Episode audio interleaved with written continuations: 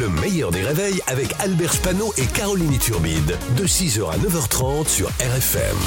RFM Le Bray du Faux avec Marc-Antoine Lebray sur RFM.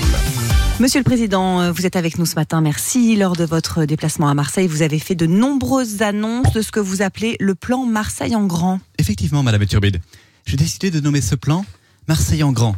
Parce que Marseille en grande galère, car c'est aussi dur de trouver un appart salubre qu'une place de cimetière, et qu'en plus les éboueurs font grève, et que les écoles sont moisies, et qu'en plus c'est facile de trouver du shit que du travail, ça faisait un peu long.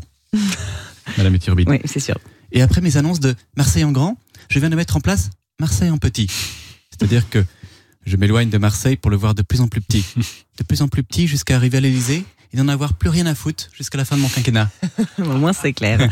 L'Agence nationale de sécurité sanitaire met en garde sur la présence d'algues toxiques sur la côte basque. Mac Lesgui, est-ce qu'il y a une explication à cela? Bonjour et bienvenue dans E égale RFM. En effet, ces algues appelées Ostréopsis sont capables de provoquer des irritations et des troubles gastriques. Un peu comme des ex toxiques, sauf que les algues ne vous envoient pas des textos à 3h du mat pour vous demander de leur rendre leur collection de sciences et vie junior.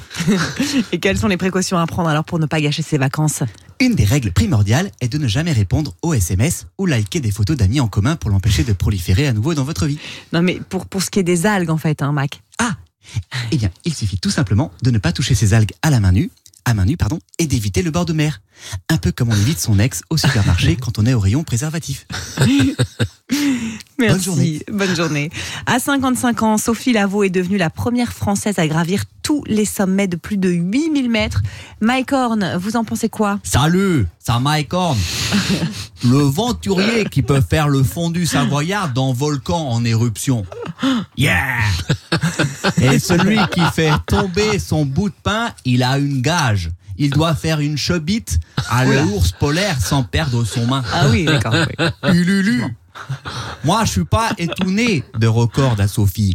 La femme est plus résistante dans un milieu hostile que la homme. La femme être entraînée à force d'apprendre la RERB au milieu d'une bande de chacals. La femme craint pas le froid non plus. C'est pour ça que le pied de ton femme est toujours froid sous la couette, même quand il y a le canicule. Mystère et boule de glace. Le seul truc que la femme peut pas encore réussir, c'est gravir échelon dans les entreprises. Et c'est d'ailleurs pour ça que le prochain fois, j'avais emmené mon grand patron dans l'Everest pour voir si la parachute de Ray, il s'ouvre quand il tombe de 8000 mètres. Yeah! TF1 a dévoilé la date de On passe des euh, messages dans cette chronique. TF1 a dévoilé la date du lancement de la prochaine saison de la Starac, Star Academy. Et c'est encore vous qui serez à la présentation, Nikos. Eh ben, dis tout de suite que ça t'emmerde de revoir ma gueule. Jamais. Bon, mais en même temps, euh, tu voulais qu'ils prennent qui pour présenter la Starac, Caro hein? Laurent Romeshko et Bertrand Renard Et quand un candidat se fait dégager comme une grosse merde en prime time, Bertrand Renard dirait Son compte est bon? Non mais sérieux, Caro, tu verrais qui, hein? Jean-Luc Reichmann? Euh, salut les cons, salut les concons, salut les popos, salut les zizi, salut les compositeurs. Attention, on va parler anglais, car bienvenue dans l'As, et bienvenue dans l'As, et bienvenue dans la Starac. Vous avez trouvé sa classe, les loups?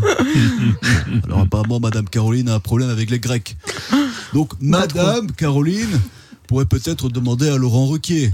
Bonjour et bienvenue dans les enfants de la Starac. On va vous diffuser tous les dossiers euh, les plus gênants des candidats, c'est-à-dire leurs cours, toutes leurs répétitions et tout leur prime. Là, vous avez trouvé ça sympa, les loups Même si Laurent a raison. Et sinon, Madame Caroline a qu'à voir si Christophe Ondelat est partant. Bienvenue dans Faites entrer la Starac. Aujourd'hui, je vais vous raconter un fait divers qui se passe dans un château. La tragique histoire de Grégory le Marchal qui est décédé. Et l'histoire encore plus tragique de Jean Pascal qui vit toujours. Voilà, je vous raconte pas la bonne ambiance en famille devant la télé, les loups. Vas-y, Madame Caroline, t'as qu'à aller voir si Drucker est dispo. Quelle prestation, l'artiste. Formidable.